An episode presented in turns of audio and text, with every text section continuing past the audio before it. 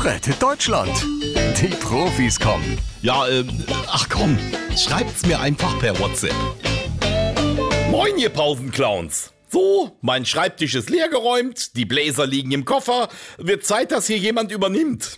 Olaf Scholz schreibt. Äh, ja, Moment mal. Also noch wurde ich nicht zum Bundeskanzler gewählt. Und bis dahin musst du die Fanpost im Kanzleramt noch beantworten. Äh, nö, Olaf, äh, da habe ich keinen Bock mehr drauf. Ich mach's jetzt wie früher in der Schule. Kurz für den Ferien werden nur noch Filme geguckt.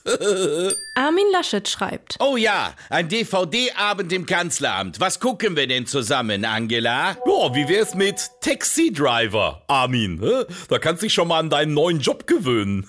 Nee, also da gucke ich lieber Armageddon. Katastrophenfilm. Aber äh, Vorsicht, da muss ich immer bei lachen. Armin, reiß dich zusammen. Also, wenn wir uns nicht auf einen Film einigen können, dann sollten wir vielleicht mal gucken, was uns das heutige Fernsehprogramm so anbietet. Endlich mal eine gute Idee von dir, Olaf. Heute Abend kommt doch die Neuauflage von Geh aufs Ganze mit Jörg Träger. Oh, ja, ihr wisst doch hier noch, Tor 1, Tor 2 oder 3, ne? Und wenn man Pech hatte, gab's dann den Song.